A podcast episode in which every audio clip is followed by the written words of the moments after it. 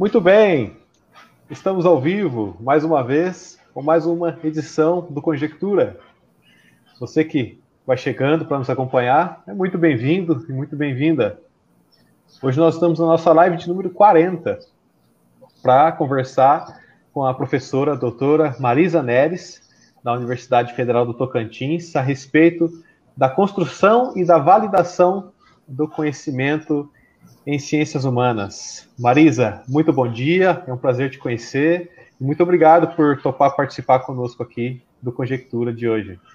Bom dia a todos e a todas, ao Danilo, ao Eine, minha gratidão pelo convite, pela oportunidade de poder ter essa conversa. Bom dia a todos que acompanham.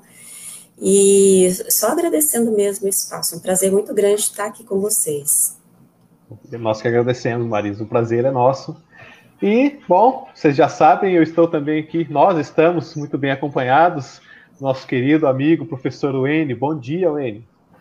Bom dia, Danilo. Bom dia, Marisa. Muito obrigado por, por, estar conosco. Bom dia a você que vai chegando à nossa live de quinta-feira, que vai chegando ao nosso Conjectura. A gente sempre lembra, é claro, você conhece, mas como sempre há pessoas novas que vão conhecendo o nosso projeto, nós somos o Conjectura, um projeto de promoção, difusão e defesa das ciências humanas. Então, a cada semana, a gente recebe aqui um pesquisador dessa grande área de conhecimento, Hoje temos o prazer de receber uma socióloga. Na semana passada recebemos uma psicóloga, na anterior um historiador, e assim sucessivamente. Né? A cada semana, um pesquisador traz para o Conjectura o conteúdo das suas pesquisas para que você que nos acompanha conheça um pouco mais, não só o conteúdo das pesquisas, a importância da pesquisa em ciências humanas, mas como ela é feita, como funciona as ciências humanas, especialmente nesse momento em que essas ciências são tão atacadas uh, politicamente, culturalmente. Então, bom,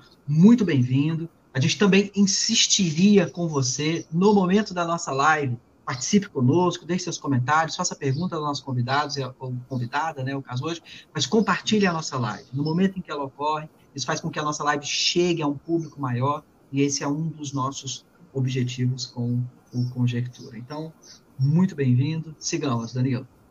Exatamente, Wayne. É muito importante esse compartilhamento, essa participação do público, mas é claro, nós sabemos que é, boa parte dos nossos espectadores acaba nos acompanhando posteriormente, é, porque nós publicamos as lives que nós fazemos aqui no nosso canal do YouTube e também apenas o áudio em formato de podcast é, no Spotify. Como vocês podem ver, nós já estamos em, na edição de número 40, ou seja, temos uma série aí de, de episódios com é, profissionais das mais diversas áreas das ciências humanas, como o professor Wayne bem mencionou, é, recebemos historiador, recebemos é, pesquisadores da psicologia, muitos professores e professoras é, da filosofia, das ciências sociais, enfim. Então temos um acervo bastante grande, eu diria até bastante interessante.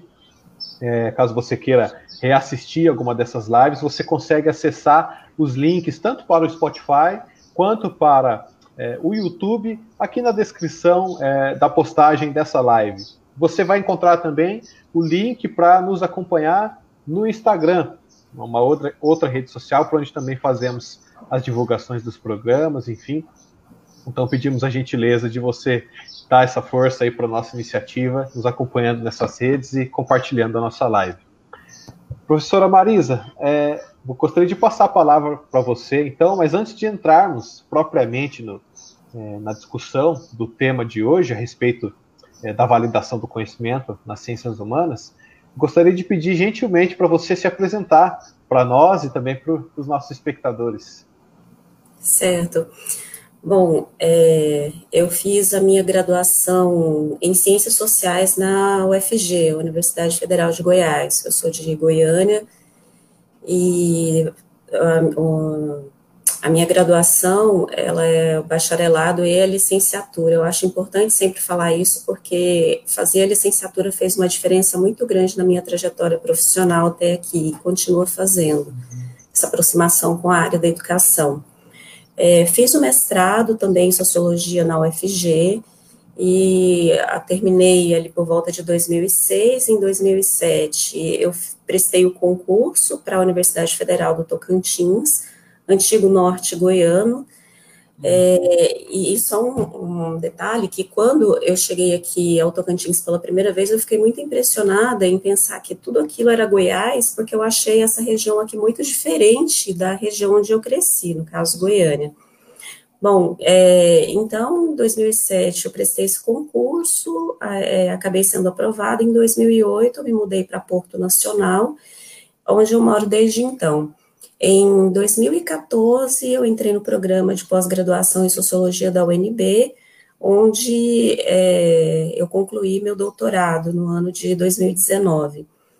É, tem, bom, na presença, tem algo que vem da apresentação que está ligado com essa trajetória, mas então eu passo na sequência. Eu tenho um, uma experiência, um estudo, é, e o interesse na área da educação, na área da violência e na área da teoria sociológica.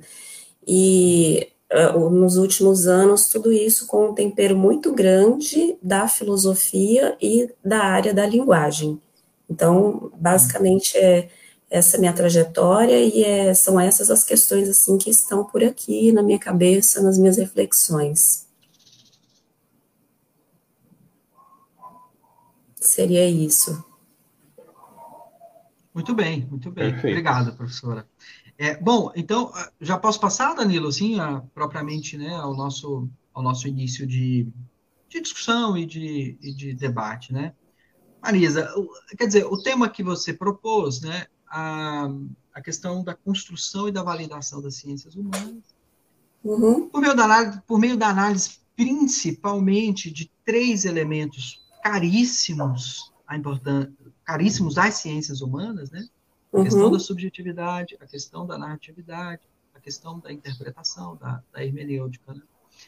É, que são objetos, eu né, acabo de dizer assim, característicos das ciências humanas. É né? um tipo de conhecimento que se faz, é, sem dúvida nenhuma, atravessado né, por essas três grandes estruturas, né, o que é o sujeito, a, a interpretação e a narratividade, com toda a questão da linguagem, né? Uhum. então, é, é, é, a gente pode pensar que essa é talvez a grande característica desse tipo de conhecimento que as ciências humanas produzem, e ao mesmo tempo são elementos é, que podem problematizar epistemologicamente esse saber. Então, uhum. antes, antes de problematizar isso, né, talvez seja o caso mesmo de você é, nos colocar esse panorama geral, assim, né? Como que você vê isto, né, que a gente está chamando aqui de construção e validação das ciências humanas, por meio desses três grandes elementos, né, você cita o, o, o referencial teórico do, do, filósofo francês, Paul Ricoeur, para basear um pouco sua reflexão, como é que você é, amarraria, então, essas três grandes estruturas na, na validação e na construção do conhecimento das ciências humanas? Acho que é um, é um bom começo de conversa eh, por aqui. Certo. Eu tenho muito prazer de falar sobre isso, porque além de falar de um assunto que eu gosto bastante, eu tenho a oportunidade de compartilhar um pouco da minha trajetória e da formação desse é, lugar de estudo, digamos assim. E eu começo fazendo uma citação de uma fala da professora Fernanda Sobral, quando ela esteve aqui no Conjectura, quando ela disse do papel das ciências humanas que é sempre estar nessa postura e vanguarda crítica em relação ao que nós pensamos e fazemos enquanto indivíduos e enquanto sociedade. Então, a minha questão aqui não é assim de trazer é, um paradigma, digamos, do que é, é nós precisamos fazer em termos de produção e validação do conhecimento nas ciências humanas, mas é uma reflexão sobre o lugar onde eu atuo, campo da sociologia, e também sobre a minha própria prática. E aí eu acho interessante falar um pouco do percurso que eu fiz, porque ele tem a ver com essa chegada nesse lugar epistemológico onde eu me coloco hoje. Então, assim, no meu mestrado, a minha pesquisa foi sobre violência, é, eu pesquisei sobre o que eu intitulei como o crime como profissão. Me interessava muito por saber como aqueles, os criminosos profissionais, entre aspas, digamos assim, eles chegavam a, a construir uma narrativa para si mesmos, né? como que eles contam a sua própria vida, justificam as suas ações quando eles vivem de algo que diante da sociedade é considerado crime.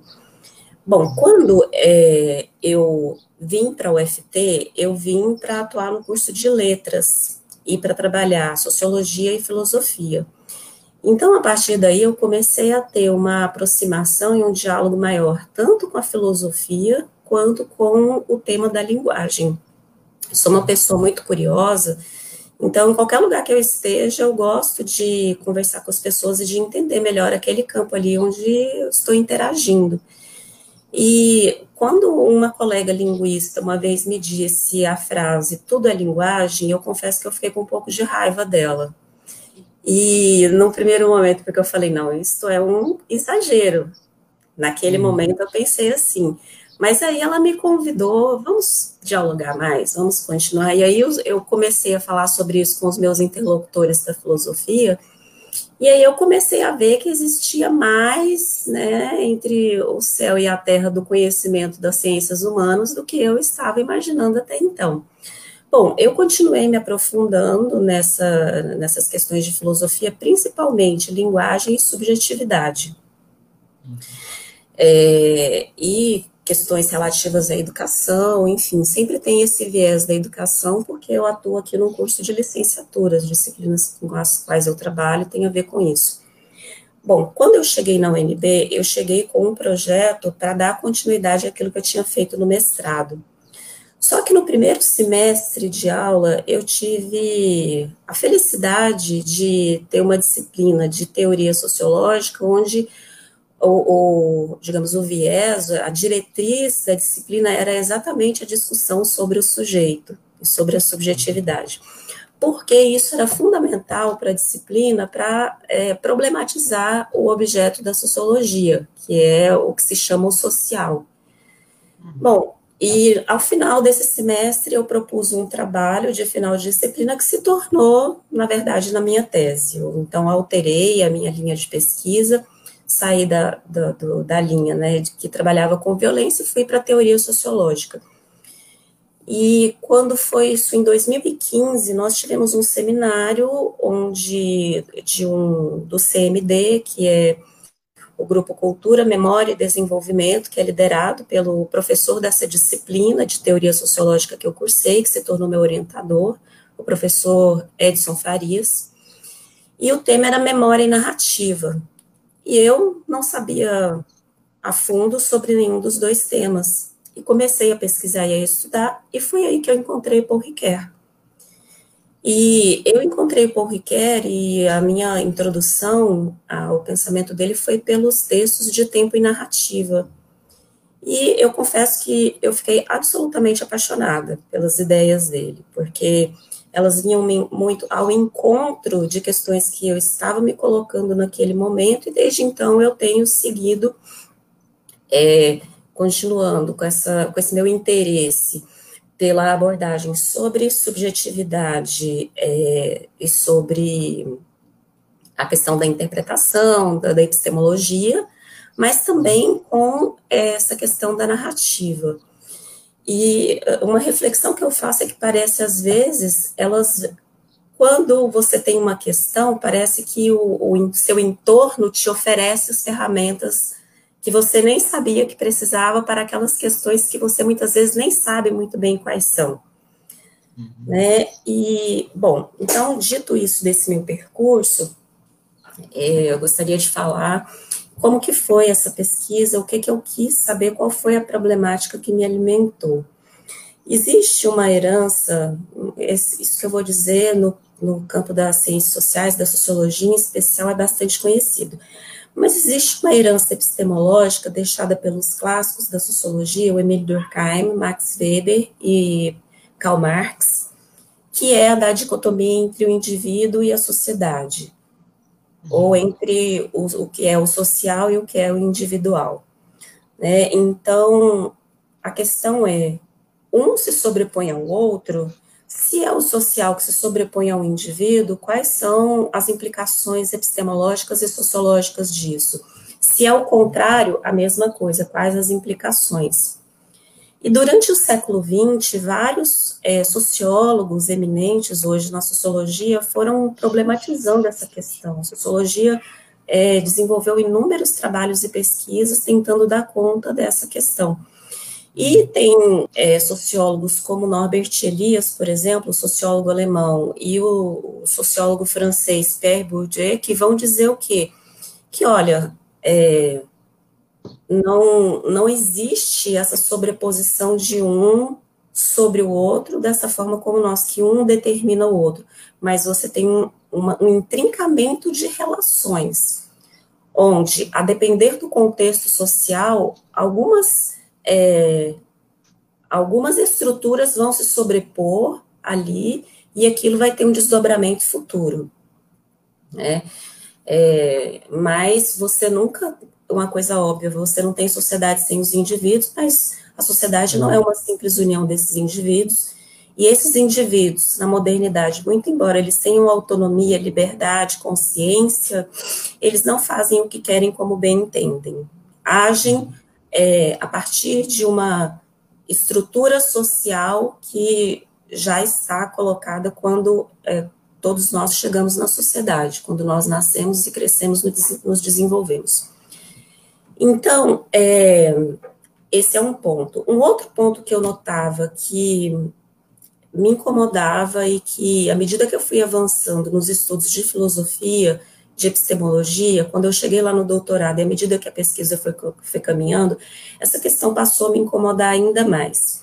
Qual? A, da percepção, da concepção da sociologia acerca do que é o social.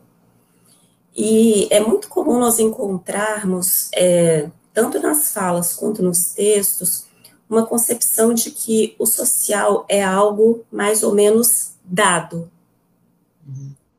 E o papel da sociologia é apreender e interpretar esse dado. E é aí que entra a minha questão com a subjetividade, a narrativa e a epistemologia.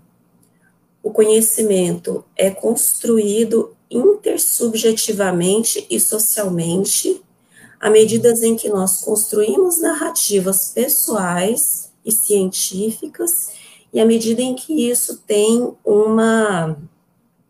É, e que existe, ou que se estabelece um consenso ou uma aprovação do campo específico em que você está acerca daquilo que você está apresentando como conhecimento válido. Uhum. Bom, então, tudo é relativo, tudo é relativismo? Eu penso que não. Mas o que, que era a minha questão, é, dialogando ali com os meus colegas da sociologia? Nós precisamos perceber que, mais do que o que parece óbvio, o conhecimento é construído. Ele é construído pelas histórias que nós contamos.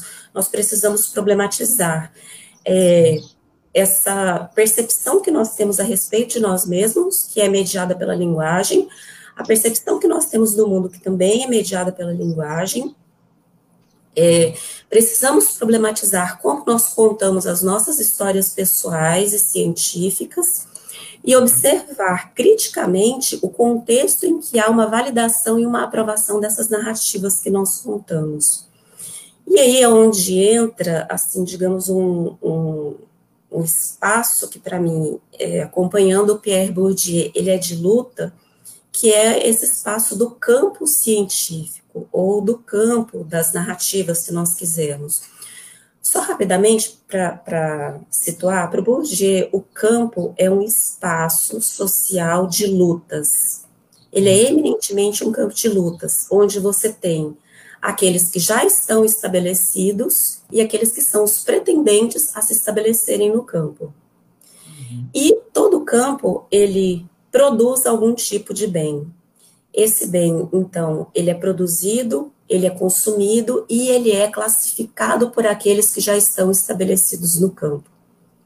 É uma dinâmica, claro, isso não é estanque, mas é essa dinâmica. Então, a minha problematização é como é que esse conhecimento que passa pela subjetividade, pelas estratégias narrativas e pela intenção de construir um, conhecimento válido chega a ser aprovado no campo científico. Porque, olha só, o fato de que um conhecimento foi aprovado num determinado contexto do campo, daquele campo social específico, não significa necessariamente que ele é verdadeiro. Vou dar um exemplo bem simples e bem rápido. É, dois. O primeiro, o Copérnico, quando disse que a Terra era redonda e que o Sol era o centro, ele teve que desdizer o que disse. Mas eu não vou tão longe, não, vou ficar aqui mais próximo de nós, no século XIX. Quando é, os médicos, quando os, os, cientistas começaram a recomendar aos médicos que lavassem as mãos, os sujeitos que sugeriram isso foram é, ridicularizados. O uhum. Louis Pasteur, que é de onde vem, inclusive, do nome dele vem o termo pasteurização, né? É, quando ele sugeriu que se fervessem os instrumentos e que se lavassem as mãos para poder evitar infecções, ele teve que fugir de Paris para o interior da França, porque ele foi ridicularizado e perseguido. E hoje nós sabemos que procede completamente essa proposta que ele fez, porque existem os micro-organismos, etc. Mas naquele momento, de imediato, isso não foi validado. Então, eu me coloco uma questão que é, acaba, que pode acabar sendo para mim uma armadilha, porque onde é que eu vou situar é, essa validade do conhecimento que eu estou apresentando como válido ou que eu estou corroborando como válido. É para isso que eu estou aqui, para discutir a respeito disso. Aí isso, isso, me incomoda bastante, já me incomodou muito mais, assim, bastante mesmo, mas hoje acho que eu consigo ficar um pouquinho mais tranquila, ainda mais quando eu tento me lembrar da fala da professora Fernanda Sobral. Nós estamos aqui para exatamente para fazer essa crítica, porque quando nós não fizermos, nós ficarmos muito à vontade com o conhecimento que nós temos de que ele é válido e está batido o martelo, nós corremos o grande risco de cair no dogmatismo e na discriminação e no preconceito e aí as consequências sociais e sociológicas disso, elas são muito perniciosas. Basicamente é isso. É muita coisa, né? E mas eu acho que tem bastantes pontos, assim, vários pontos que nós podemos pegar aí e desenvolver.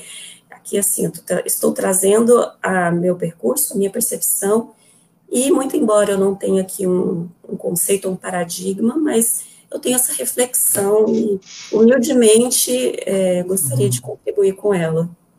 Com certeza, Marisa, muito, muito obrigado, assim, é uma... É foi muito importante você ter é, mostrado um pouco o seu percurso assim, né, de problema, porque é um pouco isso, né, Danilo, que a gente também quer chamar a atenção, né? Como que o pesquisador ele vai chegando a aquilo, né, que vai se tornando problema de pesquisa, etc. E, e aí você mostra também toda uma dinâmica, né, é, de apropriação de problemas e de referenciais, etc. Que que evidencia um pouco o modo como, como as ciências humanas justamente é, se, se constroem. Né?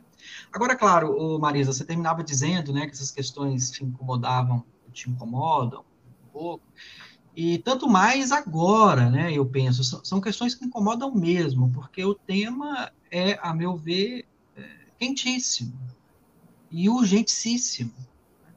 Desde o ponto de vista mais específico, circunscrito, ao ponto de vista geral, o que eu quero dizer. Né? Eu quero dizer que, por exemplo, do ponto de vista mais circunscrito, etc., nós vemos no Brasil hoje uma desmoralização completa das ciências humanas. Uma Sim. desmoralização que passa por criação de políticas públicas, por autoridades públicas. E, então, isso, isso é um tema que, de fato, é, tende a, a, a incomodar né, ou a agitar muito os ânimos, especialmente nesse momento atual. Isso eu falo do ponto de vista circunscrito, né? Do ponto de vista geral, né, no sentido talvez mais filosófico, o problema do, da produção do conhecimento das ciências humanas é o problema da epistemologia em geral, né, que é o problema do conhecimento, como a filosofia, é, desde a antiguidade, né, é, enfrenta. Mas eu queria só, assim, é, te ouvir um, um, pouco mais, pensando mais nessa chave circunscrita né, do nosso problema, que, que assim, que queria ouvir um pouco como é que você comentaria esse quadro, né? Disso que eu estou acabando de dizer. Quer dizer, uma das grandes acusações que as ciências humanas, ou o conhecimento produzido pelas ciências humanas, né, sofre hoje, é de que são ideológicas. Agora, essa, essa acusação, nem, nem vou discutir aqui do ponto de vista filosófico esse termo, como é que esse termo, qual o sentido desse termo é, nas acusações que as ciências humanas recebem? Estou falando dessas acusações aí mesmo, das autoridades públicas, né, desse, desse discurso anticientificista em geral, mas que cai muito pesadamente sobre as ciências humanas, né? O sentido de ideologia ali é dizer o seguinte: as ciências humanas é uma farsa, ela, ela, ela não produz conhecimento verdadeiro. Né? As ciências humanas só produz conhecimento que pode ser manipulado politicamente, etc. Né? Assim, o sentido de ideologia aí nesse, nessas acusações parte daí. Ora, uma, uma das razões assim que se apresenta para justificar essa, essa acusação é justamente eh, os três elementos que você traz. Né? O que eles dizem? Ah, é ideológico porque é extremamente subjetivo. Né? Cada um né, tem lá a sua individualidade, sua subjetividade e pensa a partir disso. Ah, é ideológico porque cada um pensa a partir do que interpreta, né? E a interpretação nessa chave exclusivamente é, subjetivista, né? E, bom, é, no final das contas, as ciências humanas são um conjunto de narrativas, né? Que se põem em disputas e que aí o problema da validade é puramente ideológico também, né? Uhum. Quer dizer, como é que você vê esse quadro, Marisa, do ponto de vista do seu percurso, né? Que tipo de resposta é, seria possível? Não resposta, vai. Que tipo de comentário que tipo de, de, de, de, precisão, de caracterização seria necessário fazer aí para esclarecer esse quadro de, de questões? Uhum.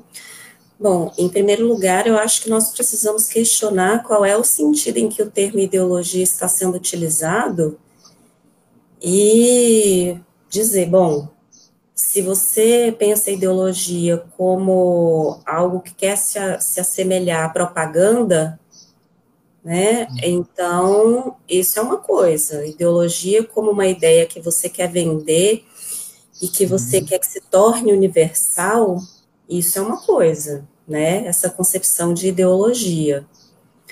É, tem uma fala é, que eu encontrei há muitos anos num vídeo sobre ideologia, é, em que o professor dizia: ideologia não é aquilo que está atrás escondido, ideologia é exatamente o que vai na frente, o que se mostra o tempo todo, mas que por ser tão óbvio e por se colocar como algo universal, nós não percebemos e não questionamos. Então, é, tanto os especialistas do campo das ciências humanas, quanto o público comum não especialista, precisa ser lembrado que é necessário precisar os termos que estão sendo utilizados. As ciências humanas, em grande medida, trabalham com algo que é uma ferramenta que é utilizada no dia a dia de qualquer pessoa capaz de falar, que é a linguagem. Então, é necessário ter essa precisão. O que, é que está sendo entendido como ideologia? É, tem um texto do Paul Ricoeur em que ele discute exatamente essa questão das ideologias, e eu me lembro em particular de uma passagem em que ele faz uma crítica ao Marx. Tem um tempo já que eu fiz essa, essa leitura do texto, então se eu aqui tiver alguma imprecisão, vocês, por favor, me, me corrijam. Mas ele diz mais ou menos assim, que o Marx denuncia uma ideologia. E aí ele pergunta, mas meu caro Karl Marx, você também não tem uma ideologia pressuposta nas suas ideias? Né, tanto enquanto militante como enquanto é, filósofo, então precisar.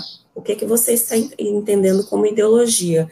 Agora, dado o contexto cultural em que a palavra muito comumente tem uma acepção muito negativa, uma conotação muito negativa, para esses acusadores, é, que, na minha percepção, tanto descuidados de acusar as ciências humanas de ideológicas, eu sugeriria é, olhar um pouco mais de perto.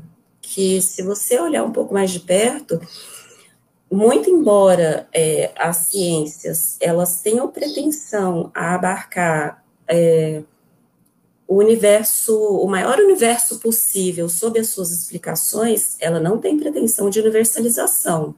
Até onde eu consigo perceber, eu tenho uma, sempre uma explicação que abarca um conjunto da realidade ou um conjunto dos acontecimentos humanos, mas que de antemão já conta que vai ter uma parte que vai ficar excluída, que não vai que não, que não vai ser explicada por aquela pesquisa, ou por aquela teoria, ou por aquele conceito.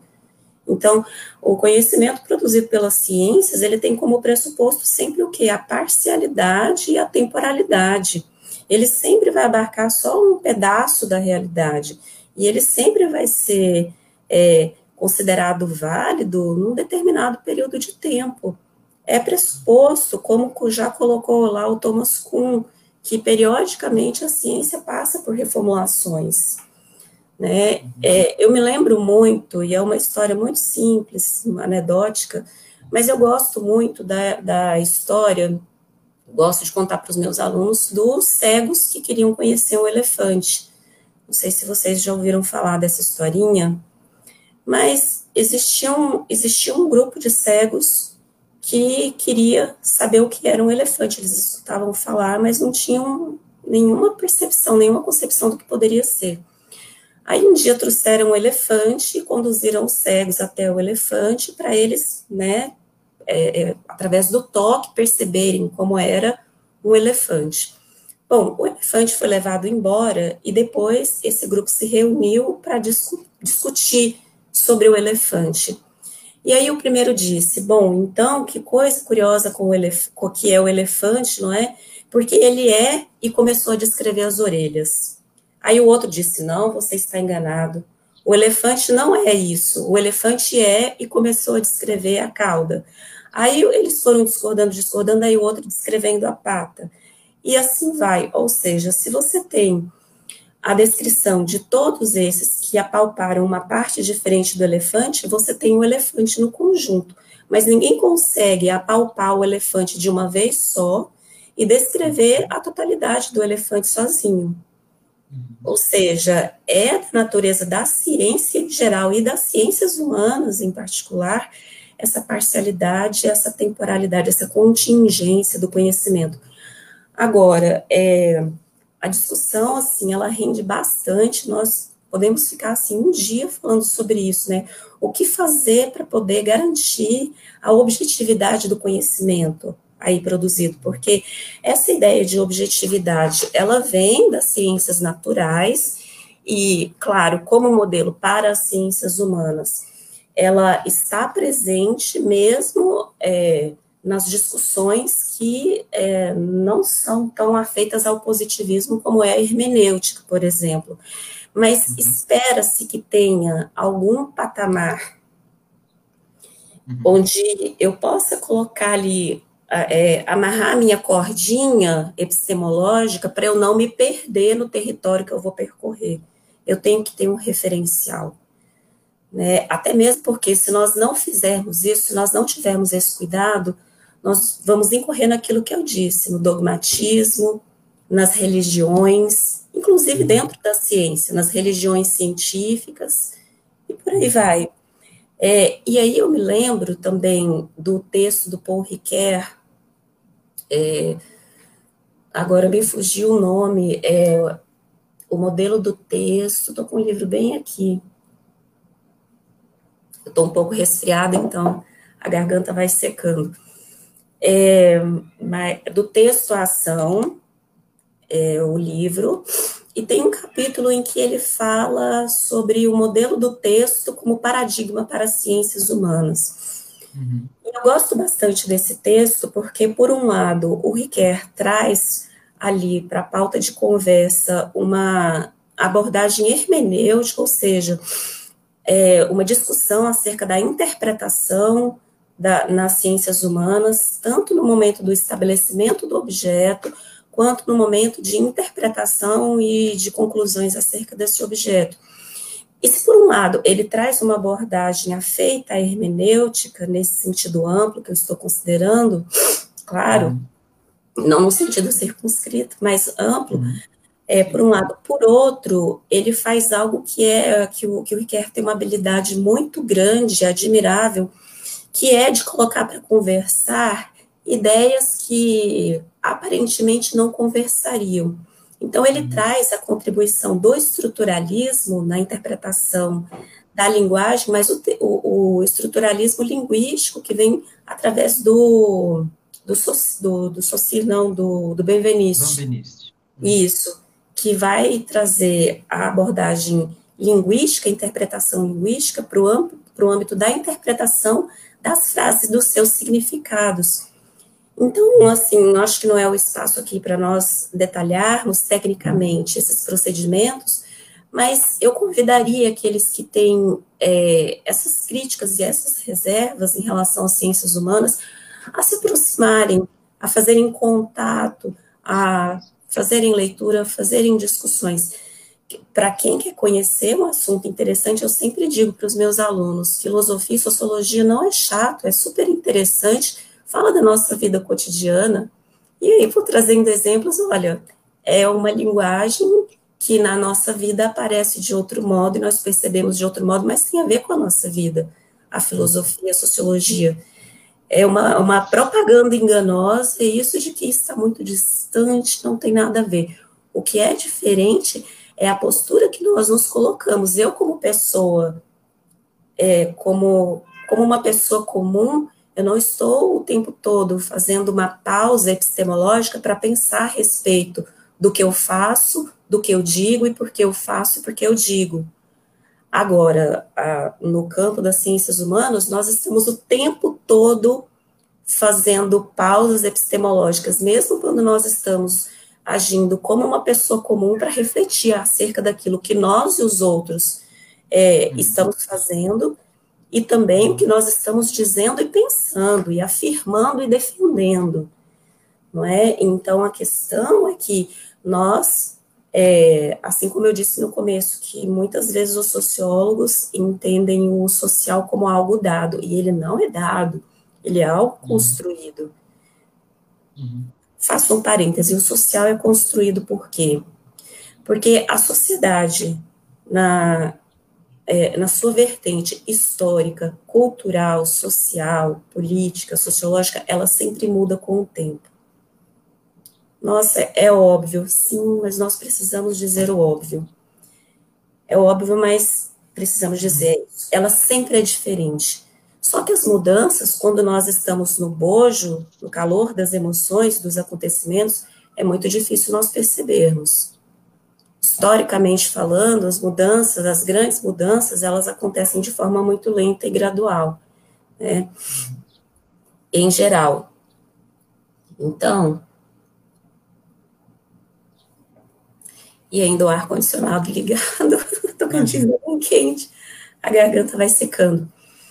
É, então, primeiro, a Constituição Social, ela é sempre contingente, dinâmico, mas também lento e gradual no seu desenvolvimento. Uhum. É, e, por outro lado, a própria língua e a linguagem de uma determinada época em geral, e a própria língua, o linguajar, o vocabulário, o léxico das ciências, ele também, isso também muda com o tempo. Uhum. Então, em cada época, em cada contexto, eu vou ter é, uma conformação do objeto que vai obedecer a esse contexto social próprio e científico próprio, e sempre é, tendo que olhar as idiosincrasias do cientista que constrói aquele saber. E eu considero que isso é válido tanto para ciências humanas quanto para ciências uhum. naturais. Uhum. Porque se assim não fosse, quando os cientistas disseram que era necessário lavar as mãos, uhum. não é? Os médicos daquela época não teriam ridicularizado de imediato, porque a, a subjetividade ali daqueles indivíduos tinham certas crenças que eles não permitiam sequer escutar uma explicação sobre o assunto. Isso aconteceu também com Freud, quando ele começou a falar a respeito da sexualidade infantil, nem mesmo o Breuer, que era parceiro dele de trabalho, de pesquisa, quis ouvir aquilo. Uhum. Não é? Então, não é só uma questão de vocabulário científico e da época histórica, é também desses, desse contexto histórico, cultural, social, perpassando a subjetividade. Nós somos seres de crenças, por mais cientistas que nós sejamos. Enfim, muito por cima e geral, acho que eu diria isso, pra, no sentido de convidar as pessoas a que nós conversemos mais e que compartilhemos mais as ideias dos autores, um, um autor como Paul Ricoeur, por exemplo, dentre muitos outros, mas para exemplificar aqui. É, até muito, desculpa, Danilo, é, até muito gentil, Marisa, assim, né, o jeito que você fala, né, Maria? Eu diria, ah, manda esse pessoal estudar um pouco, nem, eu, eu fico brincando com os alunos assim, olha, estuda um pouco, não precisa estudar muito. Se você estudar um pouco, você já percebe que a coisa toma outra direção. Desculpa, Danilo. É verdade. Não, mas muito verdadeira né, essa afirmação, porque essas acusações, de fato, elas não.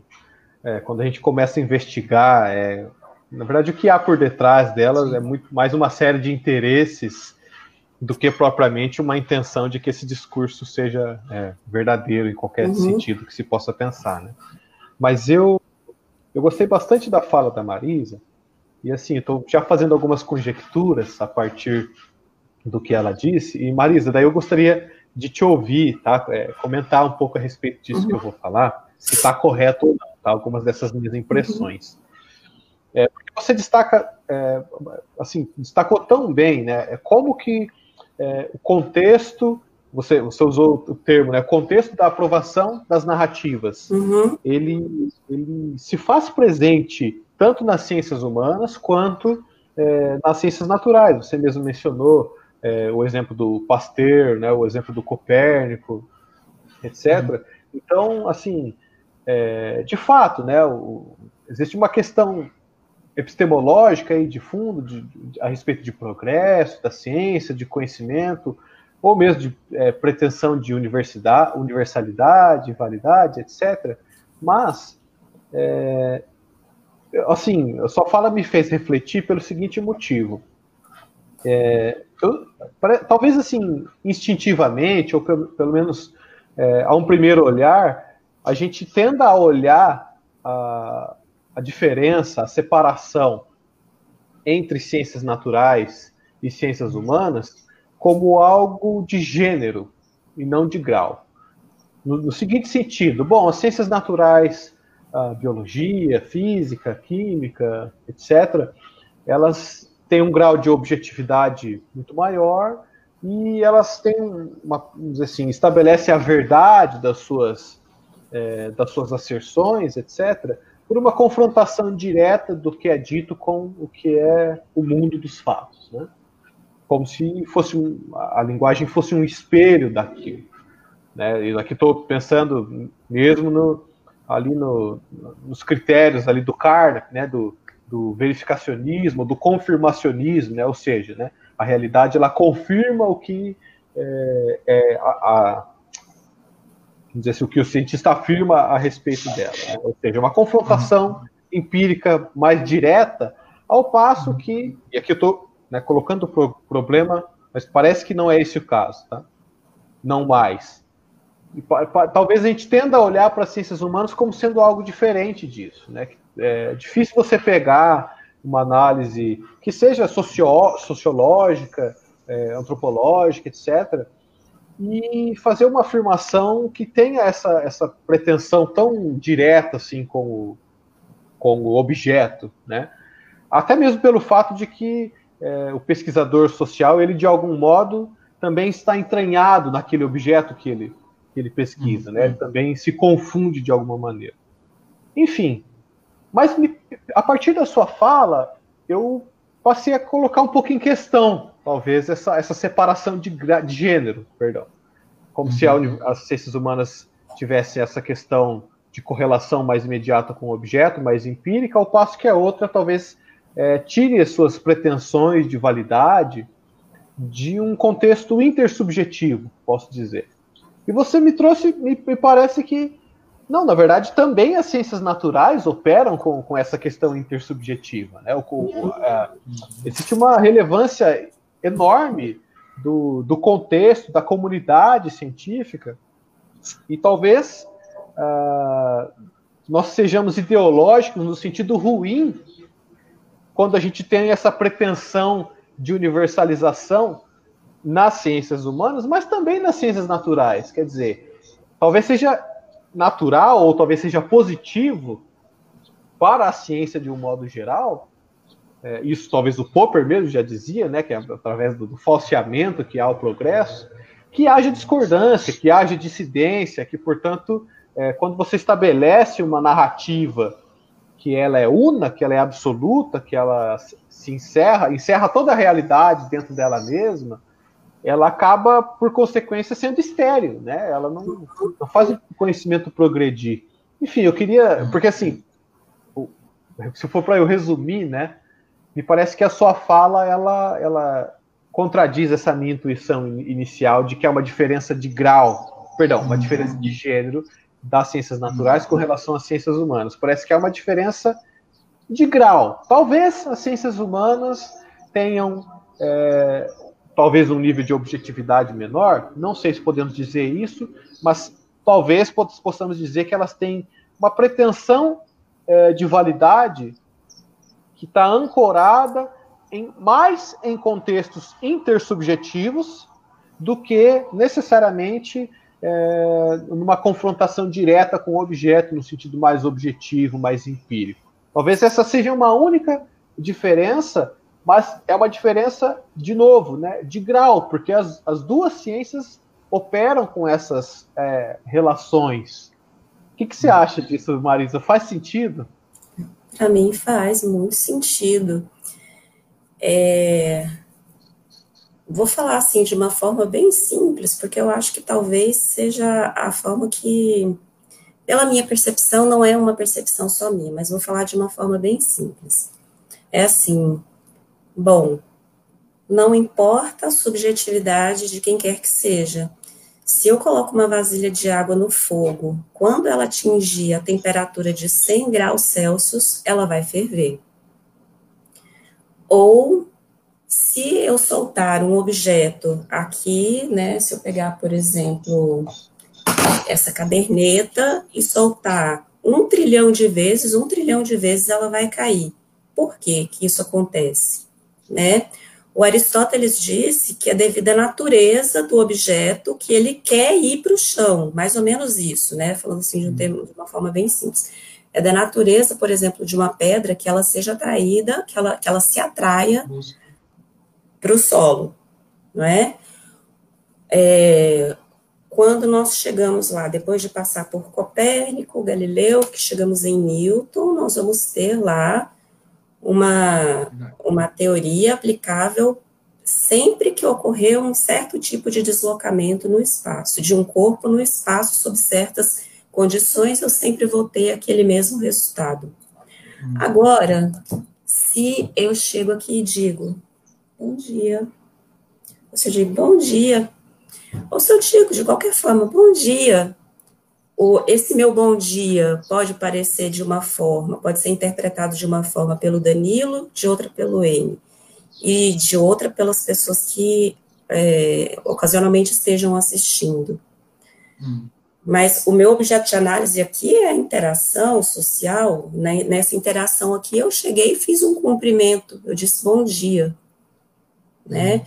Hum. Então, é, eu não tenho como dizer que, assim como a água sempre ferve a 100 graus Celsius, quando eu chego e digo bom dia, a interpretação, o que significa esse bom dia vai ser sempre a mesma coisa.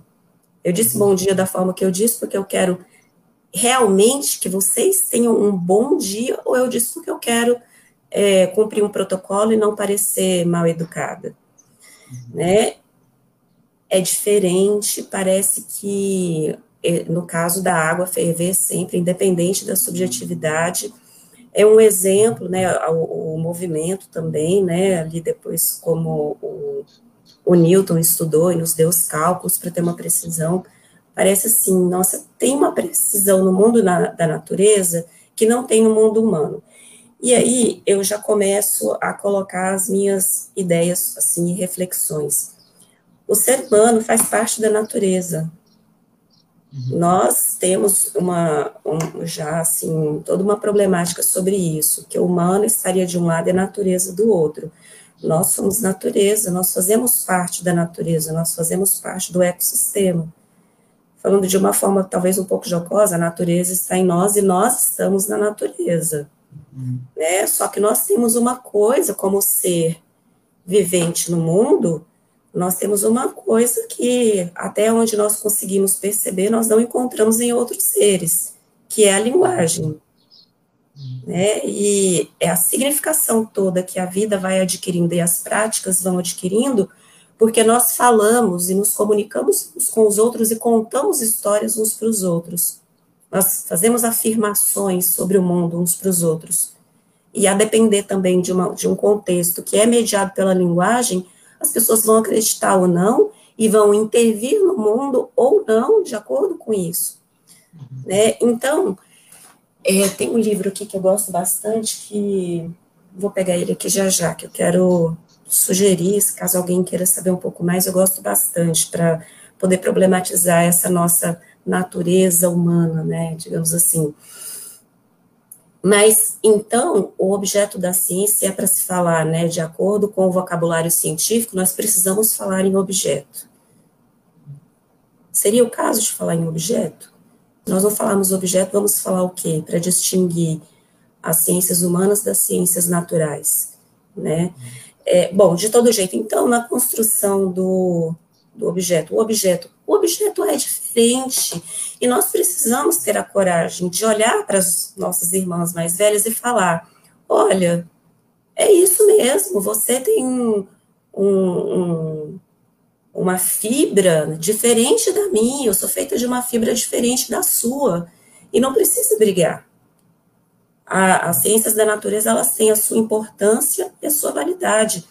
E as ciências humanas o mesmo, elas têm a sua importância e a sua validade. Né?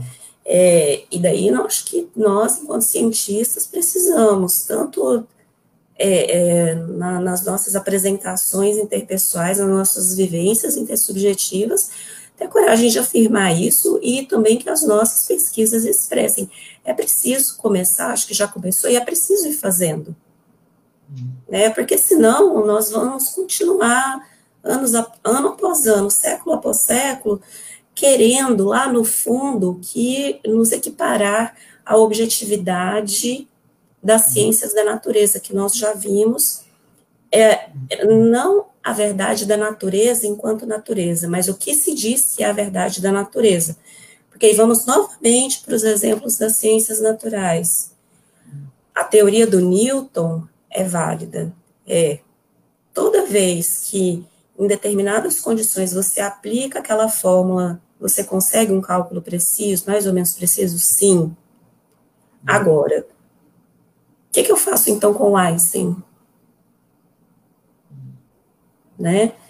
E aí eu não posso dizer nem que o Einstein foi jogado fora e nem muito menos que o Newton foi jogado fora. Né? Nós temos esses dois, é, é, essas duas abordagens da física hoje, né? E todas têm espaço, todas têm a sua importância, a sua validade, inclusive a sua aplicabilidade quantas e quantas pesquisas, quanto desenvolvimento tecnológico sobreveio a partir das ideias do Einstein, com a teoria da relatividade, com a, lá o E igual a mc ao quadrado, né, a, a ideia, né, de que massa energia, energia massa, e por aí vai. Agora, se nós tivéssemos ficado somente com o que é dito sobre a natureza, com o vocabulário do Newton, certamente muitos dos avanços tecnológicos, sociais que nós tivemos, mudanças, que aí não me cabe dizer se foram boas ou não, mas mudou. Uma, eu, no meu entender, a nossa percepção de mundo, ela cresceu com, com as ideias de Einstein trazida, trazidas junto com as ideias de Newton e de outros, uhum. sabe? E aí, não, só para concluir, que o livro que eu quero sugerir só para enfatizar um pouco mais o que eu estou dizendo sobre que nós somos natureza e que nós somos cultura e que o que nós achamos que é totalmente natural não é bem assim. É, eu gosto da abordagem desse livro, se chama Pré-História da Mente. Deixa eu tentar colocar aqui para vocês uhum. tentarem ver a capa. A Pré-História da Mente, o Steven Nathan, é, Uma Busca das Origens da Arte, da Religião e da Ciência. Vou falar aqui de uma maneira muito superficial, é, de, da ideia assim, principal que ele vai tentando mostrar ao, longo do livro, mas que eu sintetizo aqui né, para a nossa comunicação e entendimento. É, ele vai analisando a evolução humana do, do Homo sapiens. Como é que nós é, partimos de um, um ser lá, um réptil, e fomos evoluindo enquanto espécie até chegar no Homo sapiens. E ele foca no desenvolvimento do cérebro. E aí, pelos estudos arqueológicos dos restos mortais desses seres, né, ao longo do tempo, ele vai olhando, olha, como que a cada fase, né, que nós temos de desenvolvimento até chegar no Homo sapiens, o tamanho do cérebro vai aumentando. O uhum. tamanho do cérebro vai aumentando. E aí ele pergunta: o que foi que fez com que o tamanho do cérebro aumentasse? E aí ele problematiza as várias explicações que existem para isso, e a explicação que, que ele mais se aproxima, que ele apresenta ali a maior afinidade, anuência, é a de que o cérebro cre foi crescendo para corresponder a uma necessidade social. E à medida que o cérebro se desenvolveu e nós fomos desenvolvendo arte, religião, ciência, ou seja, à medida que a linguagem, a comunicação pela linguagem foi se desenvolvendo nas suas várias é, manifestações, não só a palavra, mas à medida que gradativamente a linguagem foi se desenvolvendo, nosso cérebro precisou aumentar de tamanho para poder dar conta de realizar as operações que eram requeridas para a sobrevivência. No nosso caso, sobreviver é, significa não apenas aprender uma técnica, uma tecné, mas aprender também a teoria, né? Naquele uhum. sentido grego mais clássico. Não significa, não é suficiente que eu aprenda a escolher um, um pedaço, um galho de árvore que é mais adequado para virar lança e utilizar a pedra que é mais adequada para fazer aquele trabalho. Eu preciso aprender também a como conviver junto com os outros. E o tempo todo ele vai fazendo comparação com, talvez o que eu estou dizendo incomode muitas pessoas, mas eu acho que vale a pena dizer, mesmo que incomode. É, e ele vai fazendo a comparação com os chimpanzés, que são os primatas que mais se aproximam né, de semelhança em termos de DNA. E eles têm uma organização social bastante complexa né? E de papéis, e de ações, e de trocas, e de interações, e de como que a vida deles em grupo vai sendo organizada. O mesmo, na minha concepção, ocorre conosco. O nosso cérebro cresceu de tamanho para corresponder a uma necessidade social. E a necessidade social de nós sabermos é, compartilhar uma vida comum e transmitir os saberes de uma geração para outra, isso é fundamental para a nossa sobrevivência enquanto espécie. Porque é muito diferente de um gatinho que eu posso pegar e te retirar da mãe, levar para o meu apartamento, se eu moro sozinha. Ele vai miar, ele vai fazer miau. Ele vai fazer, ou melhor, ele vai fazer um som que em português nós consideramos que é miau. Em outras línguas tem outra sonoridade. Mas o som que ele faz vai ser aquele, independentemente do, de com quem que ele interage.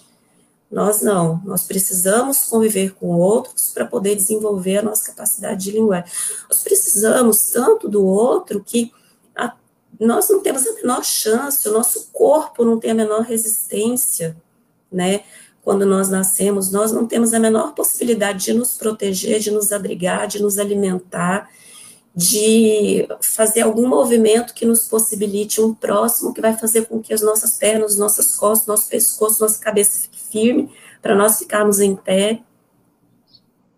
É isso que hoje é muito comum, é banal, corriqueiro, e isso é o resultado de um processo muito de milhões, de milhares de anos, não é? E que o nosso cérebro foi crescendo por conta dessa necessidade social que também é natural de sobrevivência.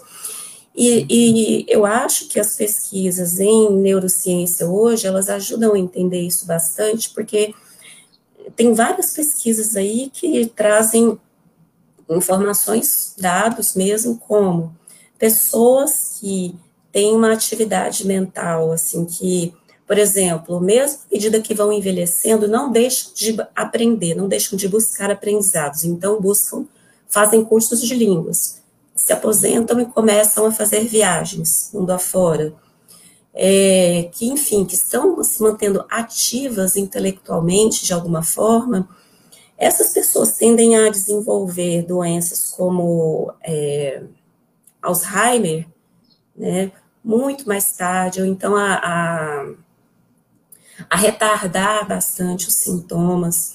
Em casos de pacientes que tiveram alguma lesão no cérebro, hoje isso é, nos meios específicos, isso é já um, algo assim até comum, que o cérebro, ele é muito plástico, ele tem uma capacidade plástica imensa.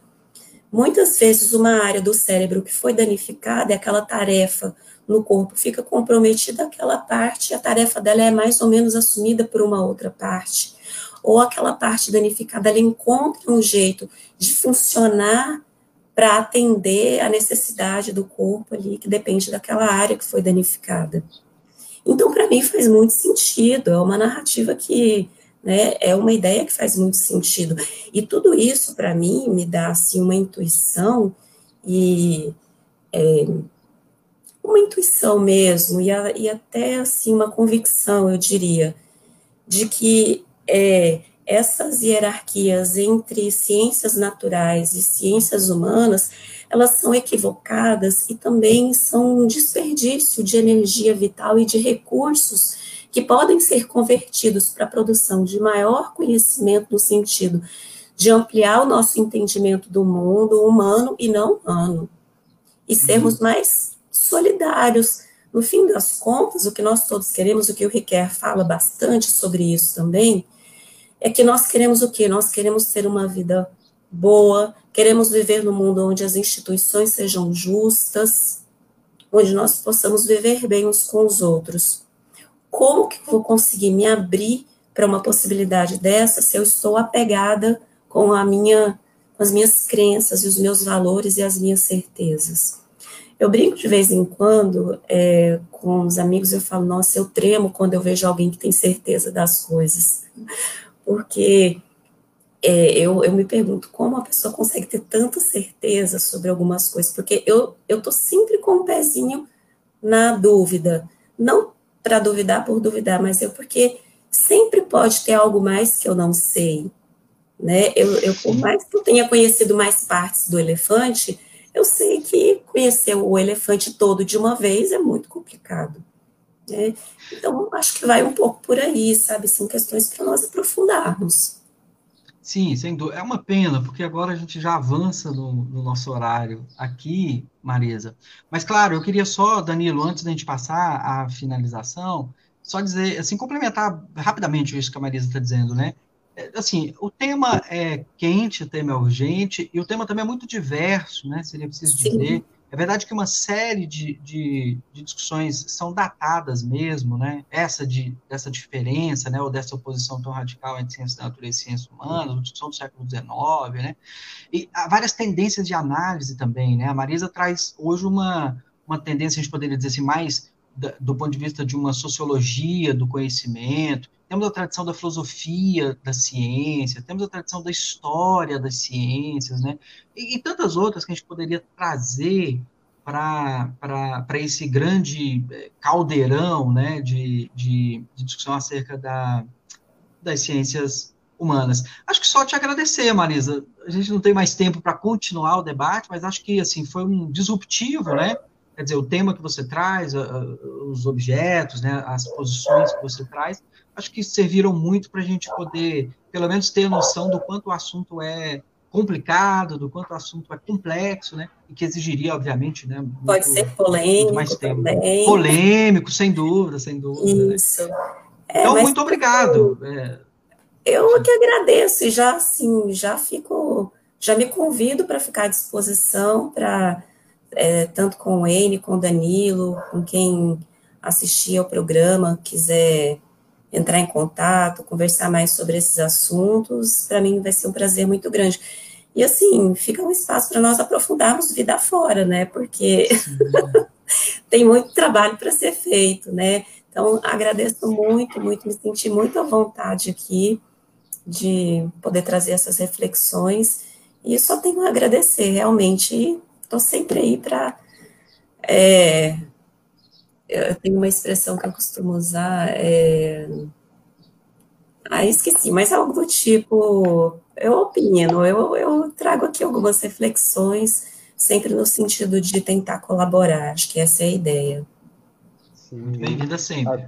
É, com certeza. O agradecimento é, também é, é, da nossa parte, muitíssimo, e eu gosto bastante quando as conversas é, elas terminam não num tom necessariamente conclusivo, mas mais assim reflexivo, porque acho que isso se alinha muito com o nosso propósito aqui, o nosso tempo é curto, então é, o nosso objetivo aqui é talvez até causar mais provocações e suscitar reflexões do que necessariamente trazer é, respostas, argumentos prontos e acabados. E eu acho que a nossa conversa de hoje, ela justamente termina dessa maneira, sabe? Termina com vários é, campos abertos por onde é, o pensamento poderia, pode, né, é, uhum. brilhar. Agora, Marisa, antes de encerrarmos o programa, gostaria de pedir gentilmente que você deixasse uma sugestão cultural para os nossos espectadores, alguma coisa que você tem, é, de repente, apreciado nesse período de, de pandemia e gostaria de compartilhar,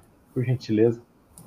Tem, eu vou só pegar, já estou aqui digitando para pegar o nome da autora, porque eu confesso que eu esqueci o nome dela, mas eu vou sugerir um livro de literatura mesmo, não, não é nada assim no, no campo teórico, não. É de literatura, e a literatura sobre o povo russo, mas escrito por uma escritora dos Estados Unidos.